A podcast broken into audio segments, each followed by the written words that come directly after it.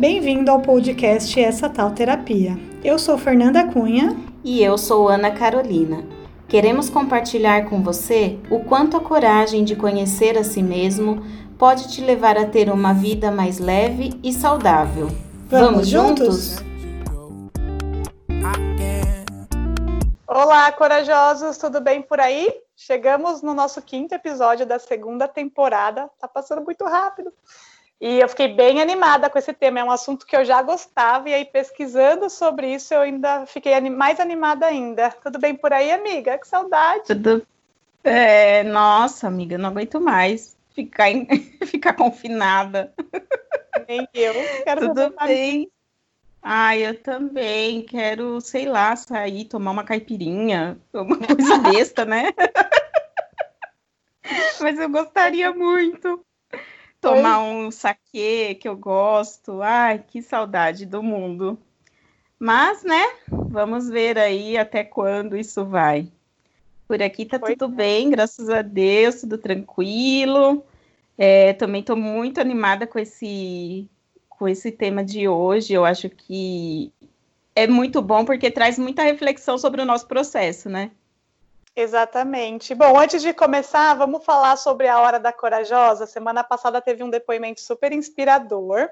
É, algumas pessoas comentaram, gostando, se identificando, que esse é o grande objetivo desse quadro, né? As pessoas se identificarem com os processos, sejam eles grandes acontecimentos, como foi o do, da semana passada, porque foi um grande acontecimento né, na vida dela, é, ou pequenos também, né? Acho que as pequenas vitórias e as pequenas mudanças também são super válidas a gente levantar e valorizar, né? Então, se você tem alguma alguma história para contar sobre o seu processo terapêutico, alguma coisa que mudou na sua vida e quiser compartilhar com a gente, é só mandar um e-mail para essa tal terapia@gmail.com.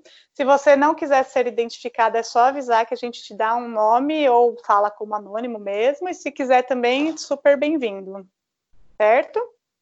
Sim, certo. Eu fiquei muito muito feliz com toda a repercussão que nós tivemos, né? É, foi um baita de um depoimento, viu? Se você não viu ainda, não assistiu o nosso episódio 4, vai lá porque tá valendo a pena. Sim, tá muito legal. Hoje a gente vai falar sobre autorresponsabilidade, né? O quanto, de, o quanto você é responsável pela sua vida. Às vezes, às vezes, na maioria das vezes, a gente acha que a gente é. E a, lendo sobre isso, me fez ir atrás do porquê que é tão difícil a gente admitir quando a gente está no papel de vítima. É, e aí eu estava pesquisando e eu vi que tem uma questão cultural aí, né? A gente tem muito essa coisa de que tem que ser vítima ou tem que estar tá num drama para depois ter o sucesso. Ah, é porque fulano começou vendendo bala na rua e hoje é um presidente de uma empresa. A gente tem muitas histórias assim como referência e dá, é, dá a entender que se você tiver nesse papel de vítima, você vai ter sucesso.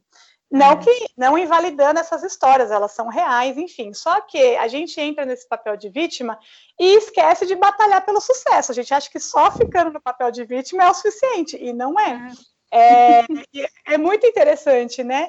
Só que aí como a gente faz, né? Como que a gente identifica isso? É difícil você assumir que você está no papel de vítima. E aí também pesquisando sobre isso, eu cheguei no termo de codependência, que eu achei incrível, porque já foi um assunto que a minha psicóloga me falou logo no começo do nosso tratamento, e que lendo me fez muita, me trouxe muita clareza sobre isso, né? Existe esse termo da codependência, que é quando a gente tem dois tipos de codependência, quando você está no papel de vítima, querendo que alguém salve o mundo para você, aquele negócio de princesa, ah, a princesa vai ser salva pelo uhum. príncipe, morre, essas coisas. Ou também quando você está no papel de querer salvar alguém, isso a gente vê muito nas relações e principalmente nas relações abusivas, né? Quando principalmente as mulheres, uma das, das desculpas que elas usam para não sair da relação é falar, ah, porque eu vou salvar ele, eu vou ajudar ele. Eu tenho exemplos próximos de mim, de amigas que passaram por relações abusivas, que, ah, não, mas eu vou levar ele para se tratar, eu vou, eu vou. E aí, gente, tem um segredo aqui que é maravilhoso, que é ninguém salva ninguém. É. E aí, quando você se apega a isso, a sua vida muda. Porque é muito verdade, a gente não consegue salvar ninguém é, a pessoa tem que. Aquela coisa de, ah, drogado só pode ser curado quando ele quer. É bem isso, para tudo. A gente só pode é, enxergar um caminho quando a gente quer mudar esse caminho de fato, né? E aí é. você pode ajudar, lógico que a gente pode apoiar. Eu adoro fazer esse papel de apoiadora, de incentivadora, mas salvar mesmo, assim, pegar na mão e falar eu vou resolver para você, esse papel não existe. Não, não existe, né? Tem uma referência que o, quando você faz um é, quando a gente passa por um treinamento, por exemplo, de primeiros socorros, alguma coisa assim, né? Os bombeiros, eles sempre falam que não adianta você querer salvar uma pessoa antes de você verificar se você está seguro, entendeu? Então, ó, eu, eu entro num lugar, por exemplo, que está pegando fogo. Eles precisam ver primeiro se a condição daquele lugar vai trazer segurança para eles poderem ir até alguém e tentar salvar. Então, a gente não consegue salvar ninguém é, na questão emocional. É diferente, claro, né, essa referência que eu fiz, mas é, na questão emocional, se eu não estou bem, é, eu não consigo é, passar para o outro o, o bem que eu posso dar, entendeu? E que isso não significa que a gente vai salvar ele, ela, né, a pessoa. É, e eu vejo muito isso hoje. Eu tenho feito uma reflexão muito grande sobre é, o nosso interior, o que a gente traz da nossa história com a série This Is Us. Né? Ah, Depois eu vou até eu vou fazer até um, um, alguns comentários sobre isso nas nossas redes sociais, porque é muito verdade. O é. nosso interior é nosso, né? Então, as nossas perspectivas, a nossa visão de mundo, é tudo nosso. A gente é muito responsável por nós mesmos. E demora para a gente aceitar isso, né? Demora muito, né? Fazendo essa analogia, é a mesma coisa do avião, né? Que eles falam quando as máscaras, se faltar oxigênio, você primeiro põe a máscara em você para depois colocar no outro. E na série a gente vê muito isso, como uma mesma criação reverbera de forma diferente nas pessoas, né? São três irmãos e cada um tem uma visão diferente daquela família e daquela relação. Então, não tem como você viver pelo outro e fazer pelo outro, né? A gente só pode fazer por nós mesmos, o que é maravilhoso, né? Porque quando você descobre isso, você tira um peso das suas costas, você se livra de ter que resolver o problema dos outros, você só precisa resolver isso. os seus, o que já é trabalhoso o suficiente. É. Não é Exatamente. Fácil. Eu acho interessante a gente iniciar o, é, sobre esse tema, falando sobre o vitimismo, é, porque assim, eu muitas vezes já me vi nessa, nesse papel, né? E eu, até hoje a gente luta contra, eu luto contra esse papel de vítima. É, uma pessoa que se sente vítima do mundo, ela não tem responsabilidade. Então, ela não tem como se responsabilizar, ela não tem compromisso com o que está acontecendo na vida dela. Né? Ela não precisa mudar, não precisa evoluir. É, quando nós somos vítimas, a gente não precisa ultrapassar essa barreira, né? Então a gente sempre justifica os nossos fracassos é, dizendo assim, ah, sempre foi assim e vai ser sempre assim, né? Então não, não tem o que fazer, não vou mudar, não vai mudar, porque o, toda escória da humanidade, do mundo cai sobre mim, entendeu? então não consigo sair. E a pessoa, quando ela se sente vítima, quando ela traz essa, esse papel, né? Um personagem, um papel que a pessoa incorpora. É, acha que a sua dor é sempre maior do que todas as dores do mundo. Então, Jesus Cristo lá foi crucificado, né? e não valeu. Aquela dor é menor do que a minha dor. Isso eu tô falando de dor física, tá? Não tô levando em consideração a questão religiosa. E é, esse, é um, esse é um papel onde nós tendemos a nos sentir confortáveis, né? Então, é um papel confortável porque Eu não preciso ter a responsabilidade de mudar a minha situação, de enfrentar o meu problema. Eu não preciso ter a responsabilidade de tentar ajudar outra pessoa também, né? Porque a, às vezes a gente não simpatiza com o outro. É, não tenho, eu não tenho condição de me colocar no lugar do outro, porque eu já estou certa de que o, o problema dele não é maior que o meu. E nem se compara, entendeu? E então esse papel de vítima não deixa que a gente saia do nosso lugar, não saia desse lugar que a gente está parado para crescer. Nossa, é incrível isso, e é muito é legal quando a gente fala e traz a, as situações do nosso cotidiano, né? Ontem mesmo uma amiga minha estava fazendo uns stories falando que quando eu saí do escritório para empreender na confeitaria, ela pensava, ah, mas para Fernanda é fácil, ela não tem filho, ela mora com a mãe, não tem conta. E realmente, eu tive alguns privilégios, mas eu também tive algumas dores, né? Não é, é, a gente tem que parar de achar que a outra pessoa não tem dor. Porque é isso, quando você isso. se responsabiliza, você começa também a ter empatia e a ver que todo mundo passa por problemas. Pode não ser os mesmos problemas que os seus, mas ela, a pessoa também vai passar por problemas.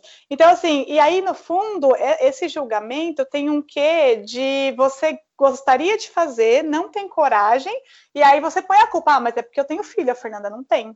Ah, mas é porque uhum. eu sou uhum. casado e tenho uma casa, a Fernanda não tem. Então, fica muito mais fácil você jogar essa culpa para o mundo. Ah, se eu tivesse pensado antes do neném nascer. Aí também é, conversando com uma menina no, no meu perfil, no perfil da, da, confeitaria, ela tem feito doces e ela tem três filhos, inclusive a mais nova tem dois meses. E ela faz, ela faz muito menos em quantidade, faz menos. Ela não pode fazer, por exemplo, um final de semana com três casamentos como eu posso fazer, mas ela pode fazer caixinhas e ela vende lá na cidade dela, porque ela é do interior. Então ela faz dentro do possível dela. E uhum. ter filhos não é a desculpa para ela. Ela faz não sei em que horário, não sei como ela faz. Inclusive, eu falei para ela, te admiro, porque eu não consigo imaginar. Mas é. ela faz. Então, assim, olha a diferença de atitude quando a gente se põe no papel de vítima e quando a gente age, né? Todo uhum. mundo tem problema. Até as pessoas que têm dinheiro. Esse, esse, final de semana eu maratonei a série documental de Sandy Júnior e eles têm muita grana, aí você só pode, você só pensa, ah, mas eles têm dinheiro, para eles é fácil. Só que antes deles ter dinheiro, eles são pessoas. A gente tem que lembrar que é um ser humano ali, né? Antes de qualquer coisa. E aí pra, eles mostram as vulnerabilidades deles e o quanto eles passaram por questões também diferentes das nossas, lógico, mas são questões. Então, quando você começa a olhar por esse lado, todo mundo tem problema, todo mundo tem questão. Você não é o centro do universo, o seu umbigo, o mundo não gira em torno do seu umbigo, né? Isso é uma coisa é. fantástica de, de, de ver também, assim, de você perceber que não é a sua dor que é maior, sua, é, todas as dores são, são respeitáveis, né? A gente tem que dar espaço para isso, mas você não pode ficar refém disso, né? Que essa é a questão, é você ser refém dessa sua desculpa. E é muito mais fácil ficar nesse papel de vítima do ó oh, céus, ó oh, vida, ah, o mundo é muito cruel comigo. Nossa, o mundo escolheu justo você para ser cruel. Olha que coisa louca. 7 milhões de pessoas no mundo, ele escolheu você. É. Alecrim dourado que nasceu no campo sem ser semeado, né? Só você que é a vítima do mundo.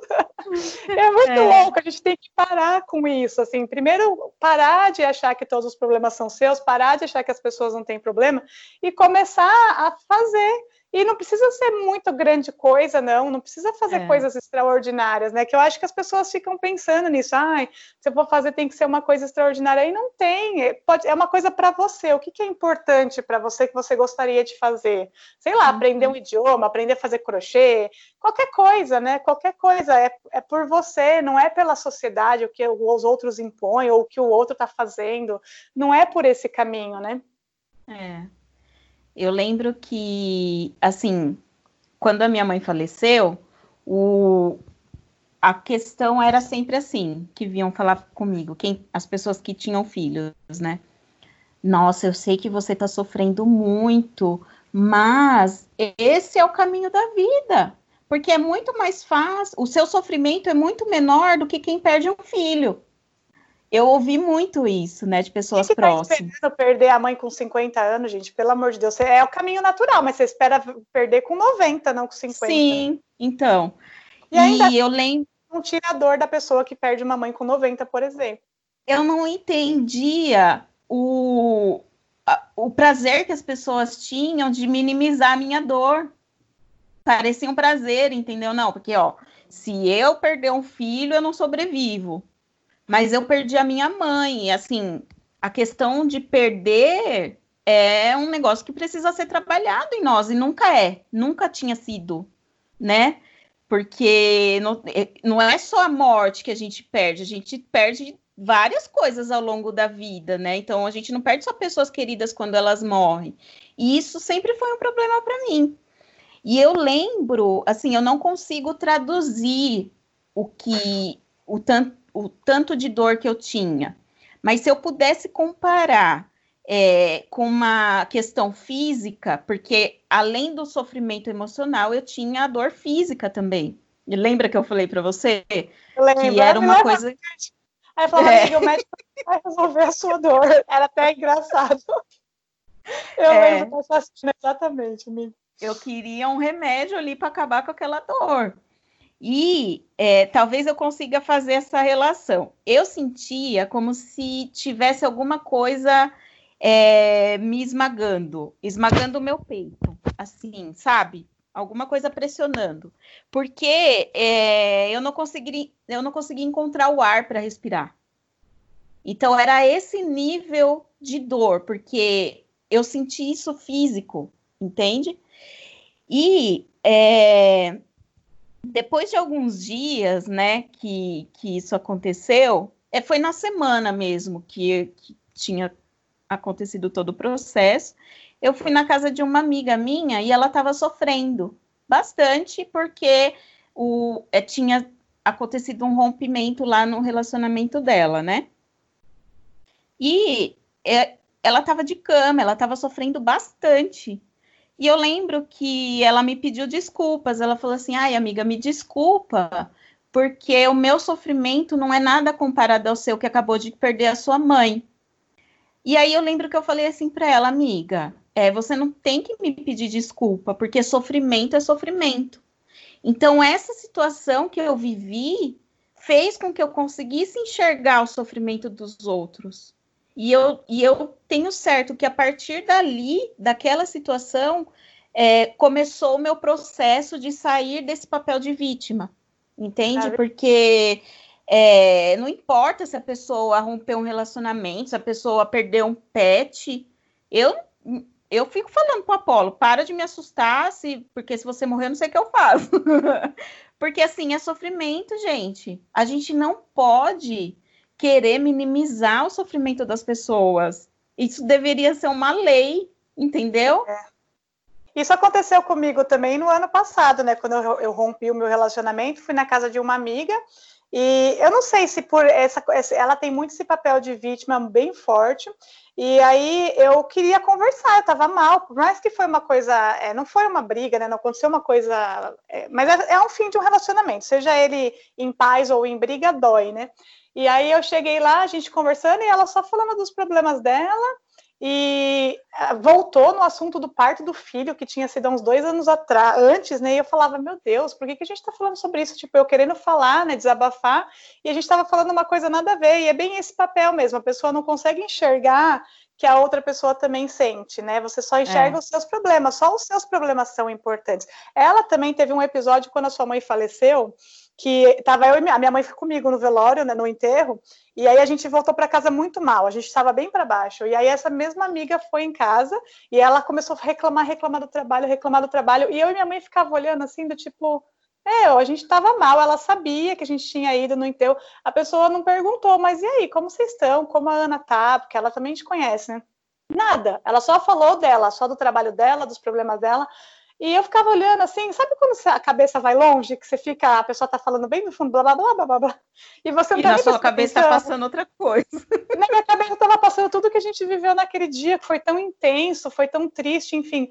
E as pessoas não enxergam, né? Elas ficam nesse mundinho achando que só os problemas delas são importantes. E quando você começa a sair desse papel de vítima, você começa a realmente enxergar que não é assim, né? Que todo mundo tem, tem as suas questões e que ficar parada nesse papel não vai te levar para frente, né? Só vai é, te deixar é, no mesmo lugar. E pesquisando uhum. sobre isso também, me veio também uma coisa que a gente conversou no começo da terapia, que eu conversei com a Sandra, que é, ela falava assim para mim, eu, eu sempre fui muito dependente emocionalmente, e esse é um caminho que ela que ela leva os pacientes dela, né, para essa independência emocional, para a gente conseguir viver em paz sem depender de outra pessoa. Isso não significa que você vai ser sozinho no mundo, não, significa que você está bem sozinho, para depois você, para então você se relacionar com as outras pessoas, que aí as relações são bem melhores, né? Isso para mim é muito claro, assim. Uhum. E eu lembro que ela falava, mas por que que você fica esperando que as pessoas façam alguma coisa por você? Por que, que você não faz para você o que você gostaria que as pessoas fizessem por você? Como assim? Ah, eu gostaria que alguém me levasse para jantar. Se leve para jantar. Se você não quer ir sozinha, chama uma amiga, chama um peguete, chama quem for e vai jantar. Por que você tem que esperar alguém te convidar? Ah, eu gostaria que alguém me desse um presente. Vai e compra o presente. O que você quer ganhar? Você quer ganhar um brinco? Compra um brinco. Você quer ganhar uma blusinha? Compra uma blusinha. Por que, que a gente fica esperando? Tem essa síndrome de princesa do castelo, que alguém vai te salvar. Não precisa, vai e faz. E é, e é meio que eu entendi muito e agora faz sentido porque a gente está estudando a teoria da coisa, né? Não é só nos é. exemplos. E faz muito sentido. E é muito legal porque quando você começa nesse papel de resolver as coisas por você, meio que automaticamente as pessoas enxergam isso e aí elas vão agir dessa forma com você. É muito engraçado. Eu tenho um assunto que eu converso muito com uma amiga minha também, que é isso. Às vezes ela fala, ah, é porque presente para fulana sempre tem que ser bom e para mim sempre tem que ser fuleiro. Tipo assim, ah, para ela pode ser qualquer coisa, porque a gente se comporta dessa forma, né? Esperando uma migalha de outro alguém. Agora, quando você é. faz por você, você compra a roupa que você gosta, o presente que você gosta, você vai lá não espera que a pessoa te leve para jantar, você vai num restaurante uma vez por a cada seis meses, um restaurante que você gosta, as pessoas já te enxergam assim, aí elas já começam, opa, peraí, a Fernanda não gosta de qualquer coisa, ela já gosta de uma coisa. É, eles começam começam a entender o que você gosta e aí começa a agir desse jeito com você. Não sei se deu, se deu para entender. Meio que a Sim. pessoa começa a te ler dessa forma. A gente sai, ela não te lê mais como vítima, ela te lê como uma pessoa posicionada ali. Não, a Fernanda sabe o que quer, a Fernanda gosta do que quer, o que a Fernanda faz na confeitaria é algo bom, porque eu estou expondo coisa boa. E aí não fica aquela migalha, né? Que nem eu, é. uma vez ensinei uma menina a fazer palha italiana e falei para ela: compra ingrediente bom para as pessoas comprarem de você, não por dó, ah, eu vou comprar para ajudar a fulaninha. Não, mas ela vai comprar, ela pode até num primeiro momento comprar para te ajudar, mas ela vai comer e ela vai gostar. E aí ela uhum. vai falar: "Nossa, não, eu vou comprar porque eu gostei e eu quero de novo". E não porque, ai, tadinha da fulaninha. A gente tem que sair desse papel de tadinho, né? É porque é, é bom, porque o que eu faço é bom, é porque o estilo de vida que eu tô levando é legal, e não é porque, ai, coitadinha, sabe? É, a visão muda de tudo, tudo ao nosso redor muda quando a gente sai desse papel. E isso é uma, é uma das minhas grandes conquistas, acho que, com esse processo de autoconhecimento. É sair desse papel de vítima, de coitadinha. Né? É. Eu lembro que, que eu sempre também tive muita independência emocional, é, sempre fui muito dependente emocionalmente, principalmente assim do meu pai. E, e hoje, quando eu percebo, assim, dá uma sensação de alívio, né? Tanto do meu pai quanto da minha mãe. Por isso que é, eu percebo que aquele baque da, de 2016 foi o que, tipo, falou: você precisa ir agora. Chega, entendeu? Chega de ficar nesse papel é, de vítima, porque era assim, ai, nossa, coitado ela chega tarde em casa, né? Porque trabalha, estuda é, e não, não faz nada, não tem com, como comprar uma roupa. E aí, tanto quando eu estava vendo uns vídeos sobre a questão do, do vitimismo e, e da autorresponsabilidade, é, é uma coisa assim: quando você é criança, dependendo da família que você está, você não tem a responsabilidade, por exemplo, de arrumar sua cama. Você não tem a responsabilidade de lavar sua roupa, é, de lavar seus pratos. Entende essas coisas pequenas? Porque alguém tá ali para te salvar disso. Então, eu tinha alguém que ia pegar minha roupa da onde ela estava, colocar para lavar, lavar, depois trazer passada, entende? Então, nesse, pouco de responsabilidade, a gente não tem desde criança. É. E isso talvez não é uma coisa que a gente que te impulsione para ser responsável. Então, quando eu tive que ser responsável pra, por lavar minha roupa, eu não sabia o que fazer. Né? É claro que assim, tem, tem, do, tem, tem a diferença aí, porque eu também não sabia, não fazia direito. Mas eu, por ser mulher, é a minha obrigação. As pessoas acham que às vezes é uma coisa inerente da mulher, né? Então a mulher já nasce sabendo como cuidar de uma roupa, como cuidar de uma casa. como fazer uma faxina. Gente, uma vez a moça veio limpar aqui minha casa e ela perguntou assim: é, com que que você limpa a porta? Eu falei assim. Ah, a senhora pode usar os produtos que tem aí. Aí ela, aí, né, ela, acho que ela não deve ter percebido que eu nunca tinha parado para pensar que eu precisava limpar uma porta. aí da outra vez foi assim. Ah, então. Ah, você limpa o varão da, da cortina com, com lustramóveis? Eu falei, isso, com lustramóveis. Não é inerente à nossa condição humana, né? E aí, quando é o meu irmão, Coitado, por que, que ele não tem uma mãe que possa lavar a roupa dele? Por que, que ele não tem uma mãe que faça um bolo para ele? Coitado, né? Por quê? É... E, só que assim, ele não se coloca no papel de vítima, tá? Quem, quem transfere essa responsabilidade de vítima para ele são as outras pessoas, né? Porque é, ele faz, ele teve que assumir essa responsabilidade de lavar a roupa, de fazer comida, de limpar a casa, porque agora não tem mais quem faça por ele. E se a gente tivesse tido essas responsabilidades pequenas no dia a dia desde criança, será que teria sido diferente? Você sabe que a, tem um método Montessori, Montessori que fala, que é um método de, de educação para crianças, né? Tem até algumas escolas. Ela é uma mulher, uma, eu não lembro o primeiro nome dela.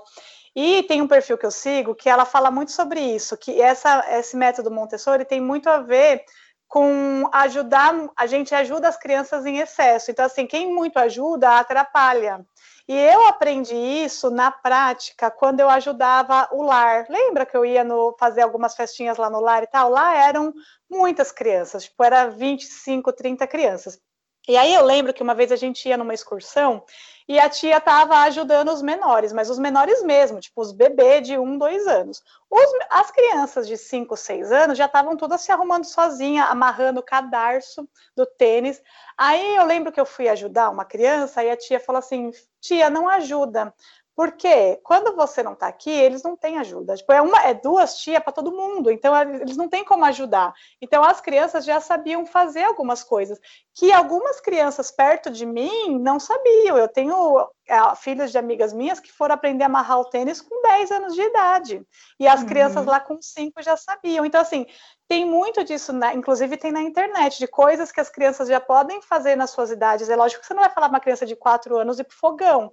Mas é. tem muita coisa que as crianças já podem fazer e que as mães tá, por, por N motivos, né? Primeiro, por achar que as crianças não são capazes, e segundo, por acho que por é, fica nessa coisa de imagina, você é uma mamãe se eu deixar meu filho fazer isso. E tem muita coisa que a criança já pode fazer para essa, para já começar a criar essa autonomia e essa autorresponsabilidade, né? Não é só para facilitar a vida da mãe, é para facilitar a vida daquela criança, né? É, hoje em dia existe até facas que elas, não, elas cortam, mas não tem aquele, não é de lâmina, tem até acho que da Tramontina, que tem um outro perfil que eu seguia também, que ela, a menina, e deixa a filhinha dela cortar legumes junto com ela enquanto ela está cozinhando é trazer a criança para a cozinha, para lavar a roupa. Lógico que não vai fazer a criança esfregar a roupa, mas ó, põe aqui na máquina para mamãe. Tem várias coisas que a gente pode agir para já ir criando essa autonomia. E isso que você falou do seu irmão, tem muito dessa coisa de a mulher salvadora, né? A gente acha que a gente vai salvar principalmente os homens. Eu lembro que a primeira vez que, quando eu estava com meu ex, que a gente foi para a Europa, ele nunca tinha viajado para fora do Brasil. E ele comprou uma passagem depois de mim, então nosso voo era diferente. E o voo dele fazia escala na Colômbia, eu acho. E eu fiquei tão preocupada, meu Deus, como esse menino vai se virar? Como que vai ser? Nossa senhora, me liga, qualquer coisa. Aí minha psicóloga falou para mim, Fernanda, como que foi a primeira vez que você foi? Ah, eu fui, não tinha ninguém que fosse comigo. Então, Fernanda, a pessoa também é capaz, não é porque você já sabe o caminho que a pessoa não vai saber. Ele também vai aprender, deixa passar perrengue, deixa. E aquilo para mim foi tão libertador, foi uma das coisas que eu aprendi muito rápido, porque tem algumas coisas que a gente fica martelando, né? Tem outras que vêm uhum. muito rápido. E o clique veio muito rápido, tipo, é, Tipo, todo mundo vai passar perrengue. A gente nem tá mais junto hoje. Se ele quiser viajar, ele vai passar perrengue. Assim como eu passei e passo ainda, porque também ter viajado não me isenta de passar perrengues. Então, uhum. por que, que a gente tem que ai, proteger a pessoa? E ele tinha 30 anos, não era nenhuma criança. Você tem que proteger a pessoa de todos os lados. Não precisa, a gente precisa. A, na, na, maioria das vezes, a gente só aprende passando no perrengue. A gente não Exatamente. aprende pelo lado confortável e bom, né? Mas tem muito disso, assim, desses dois lados, tanto da gente ser esse papel de vítima quanto a gente ser esse papel de salvadora. Eu tenho, é. eu tinha um pouquinho dos dois. Eu estou tentando é, me livrar completamente dos dois, porque ainda me pego nessa situação, né? Meu pai mora sozinho.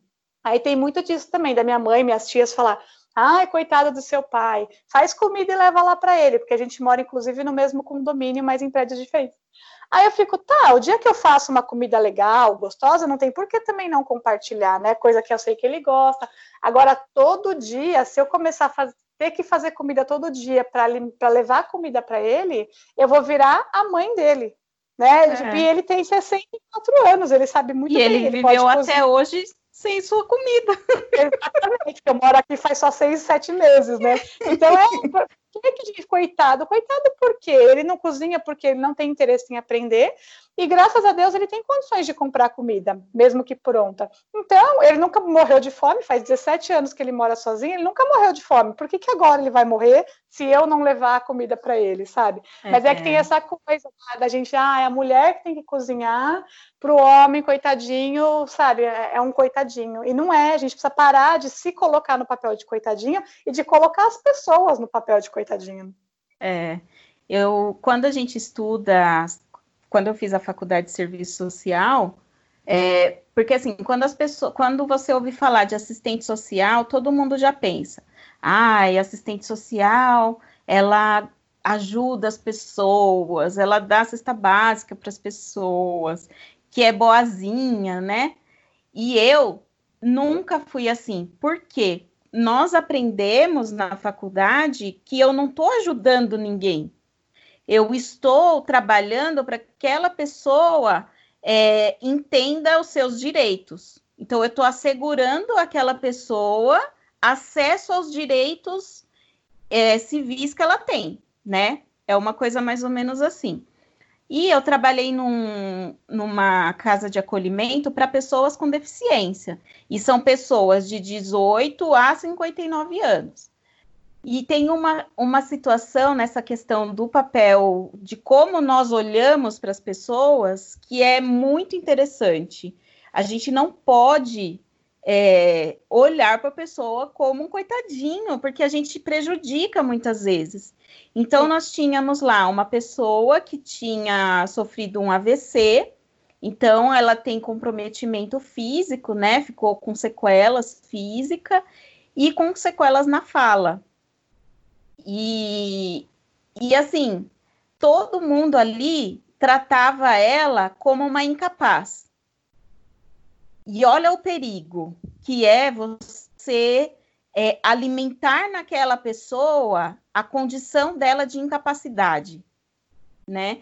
Então a gente tinha uma terapeuta ocupacional e aí ela trabalhando lá as rotinas no dia a dia da pessoa, ela falou assim, ó, ela adora comer. Essa pessoa, o que dá prazer para ela é comer.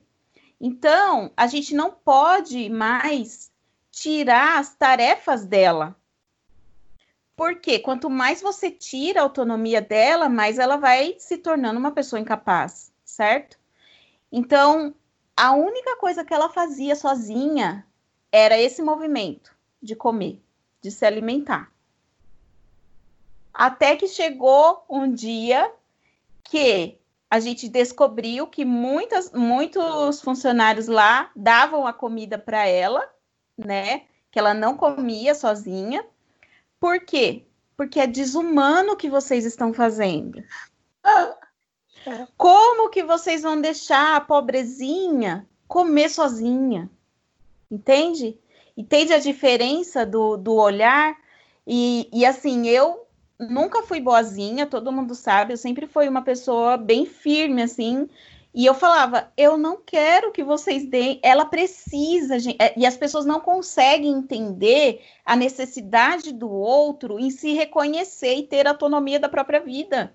E Exato. isso independe se a pessoa tem deficiência, se não tem, se tem transtorno mental, se não tem. Nós precisamos assumir as responsabilidades, né? Pelo menos uma na nossa vida se era o que ela sabia fazer, por que não, né? Ah, porque ela demora, tipo, ao invés de comer em 10 minutos, ela vai comer em meia hora. Deixa ela comer em meia hora, qual o problema? Por que, que tem que ser em 10 minutos? Tá com pressa para fazer o quê?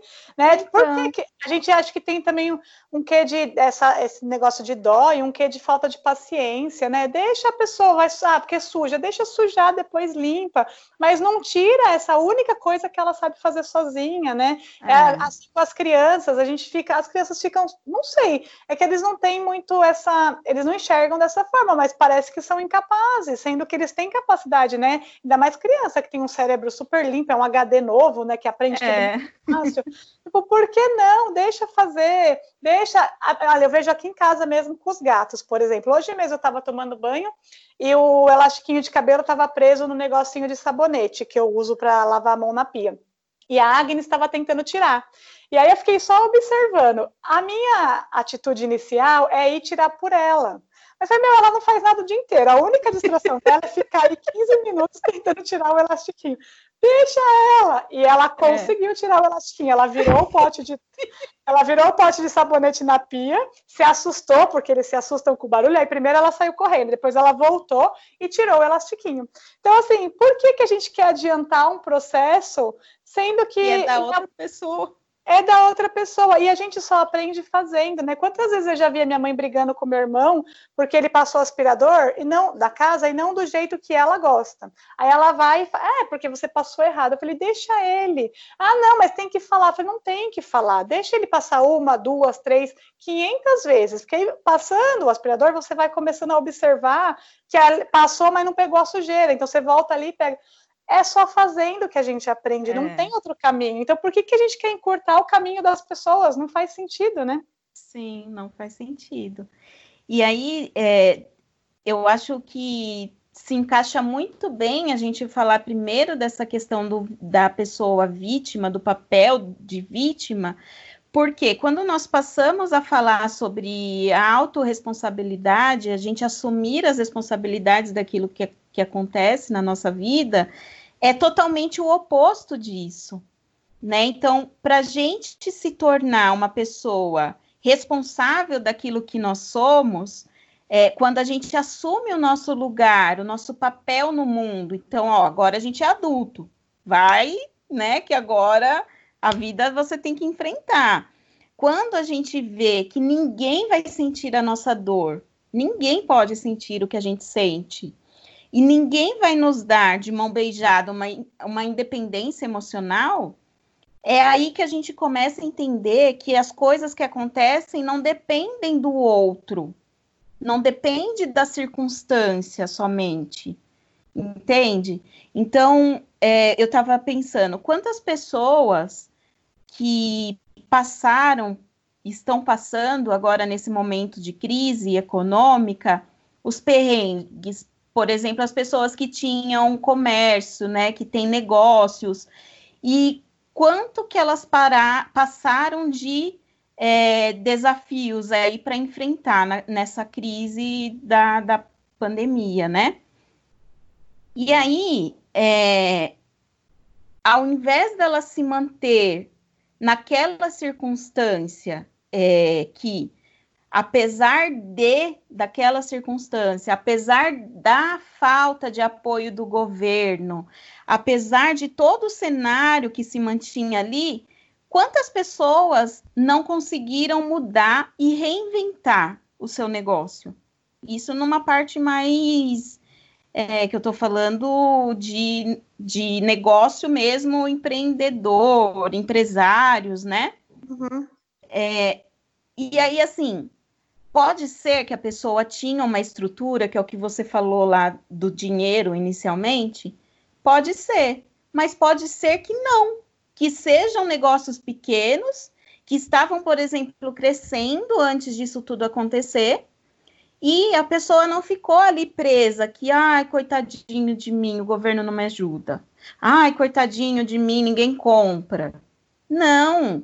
Quantas coisas foram reinventadas, quantas coisas foram criadas, né? Porque se nós ficarmos somente culpando o outro e se sentindo vítima da circunstância, a gente não vai resolver o problema. Então, o que, é. que nós precisamos fazer, do mínimo que for, para sair desse papel, para assumir a responsabilidade e tentar transformar aquela situação? É, eu conheço muitas pessoas, gente, acho que umas quatro ou cinco, pelo menos, que têm dinheiro, pessoas que têm dinheiro e que poderiam fazer algo assim, que não fazem o que gostam, por exemplo, que trabalha porque, ah, é isso que o meu pai comprou como negócio para eu ir para frente, é isso que a minha família faz há anos, então é o que eu tenho que fazer também. Sendo que essas, essas pessoas poderiam, e elas não gostam do que elas fazem, elas gostariam de fazer outras coisas, e elas super é, poderiam fazer e não fazem, e não é por falta de dinheiro, elas têm dinheiro. Então é a falta da, de, dessa autorresponsabilidade. Por quê? Porque se você faz alguma coisa que você gosta, que você está afim, que você vai atrás do seu propósito, do que você quer fazer, tem duas chances de dar certo e de dar errado. E as pessoas não estão preparadas para nenhuma das duas. Se der errado, é. É, se você faz, se você faz, ah, deu errado, ah, porque deu errado, porque era pandemia, porque isso, porque aquilo. E eu, se der certo, é o que eu falei para Ana antes da gente começar, as pessoas têm nem roupa para esse dia, gente. Elas não estão preparadas para o certo, para o sucesso. É, você vê, as pessoas ficam com medo do sucesso é. também. A gente fala que a gente quer ter sucesso, mas na verdade tem algo interno da gente que não, que não deixa que a gente queira de verdade, sabe? Que fica boicotando a gente. Então, é, é, muito fácil você falar, mas existem muitas pessoas que têm dinheiro e que não fazem. Assim como eu vi também muitas pessoas agora na pandemia que se reinventaram, que criaram produtos que não faziam nada para vender, mas que começaram a vender. Eu mesma na confeitaria, o meu plano esse ano para a confeitaria era muito focar em casamento, fazer três, quatro casamentos por fim de semana e não tem nenhum casamento esse ano. Uhum. Aí, o que, que eu fiz? Eu comecei, eu não fazia bolos pequenos, não vendia doces avulsos, eu só vendia doce por cento. Só que aí comecei a ver uma outra necessidade do mercado, que era comemorar assim, mas em casa, só com duas, três pessoas. E como que você faz? Com poucas coisas. E aí uhum. eu comecei a abrir mão do que eu queria para esse ano, pelo menos, e fui fazer outros produtos menores para que as pessoas pudessem. E também teve as datas comemorativas, porque como os shoppings estavam fechados, eu acabei fazendo opções de presentes e foi uma foi excelente para a confeitaria. É, então, assim, aí o, plano do casamento está aqui guardado aí, está guardado não, está em execução, porque eu tenho também estudado, eu tenho feito várias mudanças, já me preparando para quando esse, esse mercado voltar, porque vai voltar. E Sim. provavelmente vai voltar em alta, porque todo mundo vai querer casar, vai querer fazer festa para comemorar, festa. enfim. Então, assim, ao mesmo tempo que eu reinventei produtos, eu também estou me preparando para o que vai vir. Ah, mas você é extraordinária. Não, gente, tem nada de extraordinário. É só começar, é só pesquisar. Na, na, internet tem tudo, tem muita coisa que você pode fazer.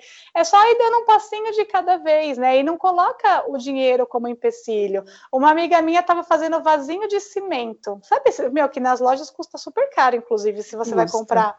E quanto que custa o cimento? Um saco de cimento custa é baratinho e é cimento e água aquilo. E, e molde que você pega coisa em casa, garrafa, pet, umas coisas. Na internet tem um monte. Então, assim, sabe, a gente consegue encontrar meios e a gente tem talentos para isso, muitos, inclusive, né? Dá para fazer um monte de coisa. Só que esse papel de vítima não te deixa enxergar.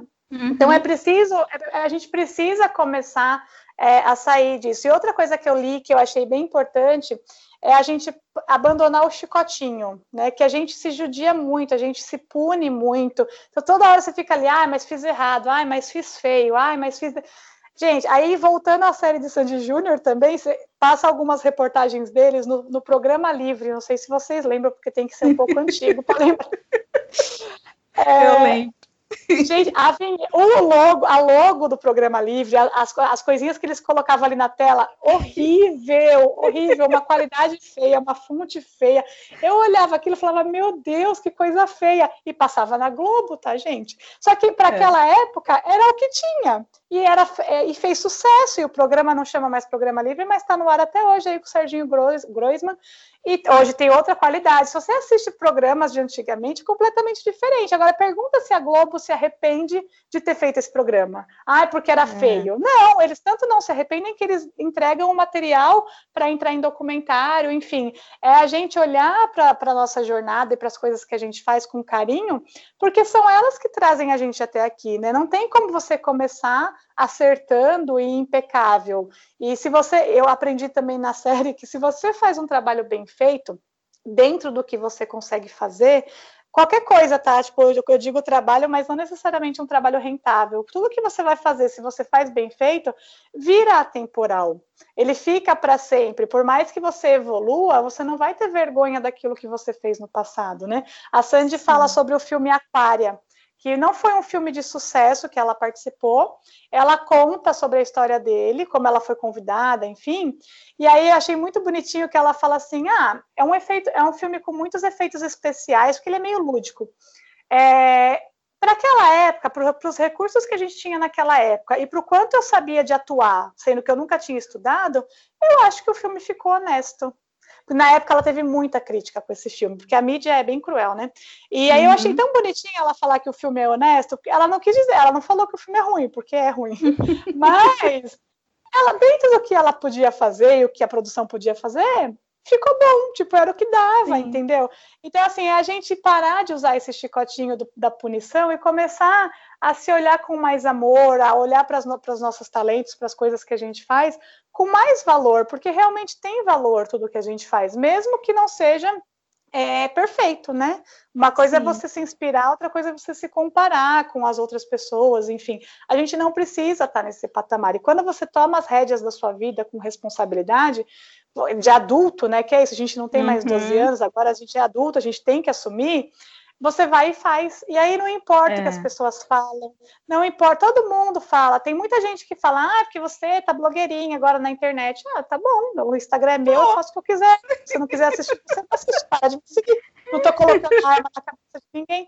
Só que, por outro lado, tem muita gente elogiando. Nossa, que legal, tá lindo o seu trabalho, tá lindo o seu feed, muito legal o que você falou, me inspira.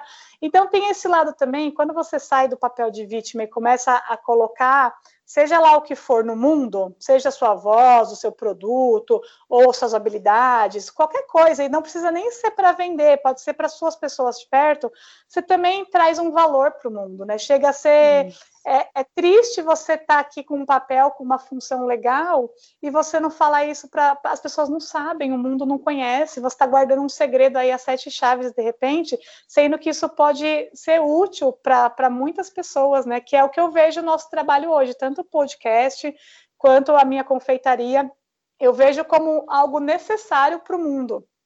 Né? As é, pessoas precisam é. da gente, ainda bem. As pessoas precisam da gente porque um dia a gente também já precisou das pessoas, né? Ou ainda precisa também, né? Sim, a gente continua precisando, é. porque a gente também tem muito o que caminhar e tem gente que está na nossa frente. Então a gente se inspira quem está na frente e inspira quem está vindo atrás. E não é um atrás Sim. de inferior, é um atrás de quem está começando agora, porque a gente não começou agora, né? A uhum. já seis anos, o nosso tratamento já tem alguns anos, o podcast já tem alguns meses, então, assim, é um processo e é bonito, né? Eu acho é lindo é. isso. De tanto de aprender quanto de ensinar, e cada vez a gente vive num mundo que toda hora está aparecendo coisa nova. Então, de repente, hoje é esse formato, amanhã não vai ser mais. Quem lembra do MSN e do ICQ? Nem existe mais. É. Quem lembra do Orkut? Nem existe mais. Daqui a pouco, talvez o Facebook não exista mais, vai migrar para outro, ou, ou, o Instagram, a gente não sabe.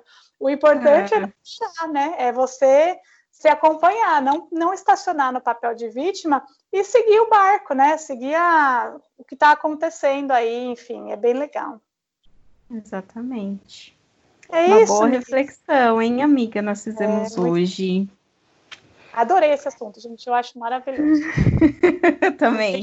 Daria para nossa... falar mais coisas. É, quando a gente toma as rédeas da nossa vida, tudo muda, né? As coisas fluem, é. enfim, é muito, é muito legal, é bem libertador mesmo. Bom, então vamos para a nossa hora da corajosa, nosso depoimento. É, a pessoa não, não, não, não quer ser, ser identificada, então é, como que a gente fala? A gente coloca um outro nome aqui para ela, amiga? O que, que você dá de um sugestão? Nome? Ah, é, não sei. Vamos pôr ah, mais. Vamos chamar ela de. Uh, oi? De corajosa, é. É ótimo. Isso. Foi isso Pronto, que eu pensei. Aí, acabamos de definir. Quem não quiser mandar o nome vai virar corajosa. Não é. que o nome não seja, porque é também. Então, a nossa corajosa de hoje, ela trouxe o depoimento dela. Ela escreveu assim: A terapia foi uma das melhores escolhas que eu fiz na vida. Eu sabia que as coisas não estavam caminhando bem comigo, mas acabei me acostumando com a minha baixa autoestima e tinha me acostumado também a sentir tristeza, culpa e raiva. Com a terapia, consegui identificar que eu sofria de depressão e há muitos anos. Entender que a depressão é uma doença e entender como eu me comportava por causa dessa doença foi libertador. Fui em busca, então, de um tratamento psiquiátrico, o que também não foi fácil, e tomei medicação para depressão e insônia por três anos. Atualmente estou há nove meses sem fazer uso de qualquer medicação e estou bem. E se hoje eu consigo viver sem medicação, é porque a terapia me proporcionou, me proporcionou e proporciona isso. Ainda lido com baixa autoestima e culpa, mas sei que a terapia vai me ajudar a superar isso também. Mas, graças à terapia, a tristeza e a raiva já não fazem parte de mim como antes. Parabéns pelo trabalho de vocês e obrigada pela oportunidade de compartilhar o quanto fazer terapia é bom. Ah, que lindo! Não é lindo? Ai, gente. Muito obrigada. Mágica, né? A gente gostaria, assim, de tomar uma pílula e resolver tudo, mas é, acho que também faz parte do, do processo curtir tudo isso que vai acontecendo e a gente vê é, como, como mudou, né? Às vezes eu faço umas retrospectivas com a minha psicóloga e a gente volta, ah, como você era, como você é, e é tão libertador, assim, não, a gente não fala à toa, né? É, ontem é. eu estava é, assistindo a missa do padre, para variar, e ele falou uma coisa que eu achei engraçada, boa, que é assim, conviva com os teus poemas antes de escrevê-los. O que a gente fala aqui não é da boca para fora, né? Não é um lance de faça o que eu falo, mas não faça o que eu faço. Não, é tudo o que a gente vive é, são processos que a gente passou, passa ainda, porque a gente ainda está em tratamento e acho que estaremos para sempre, mas que a gente comprova que é bom, né? Tipo, que é, é. é, é comprovado pelo nosso Instituto de Qualidade, Fernanda e Ana Carolina. e é mesmo. Nosso Instituto de Qualidade é super é, rígido, viu? Inclusive. É, e é isso, né? Eu acho que o caminho é esse. É, a gente ainda ela está em processo, pelo que eu entendi no depoimento dela, né? Não é algo que ela está de alta, enfim, mas que já vê resultados, né? Já começa a se libertar de algumas coisas. Muito bom. É, eu acho muito legal quando ela fala que a tristeza e a raiva já não fazem mais parte dela como antes, né? Então é tão importante esse nosso processo de, de se autoconhecer porque a gente consegue identificar os sentimentos e a gente consegue colocar eles, que é o que a gente sempre fala, no seu devido lugar, né? Então a tristeza tem espaço para todo mundo, mas cada um precisa saber quando vem e quando vai. Né? É isso. E eu quero é. agradecer muito essa corajosa, maravilhosa, que mandou o depoimento.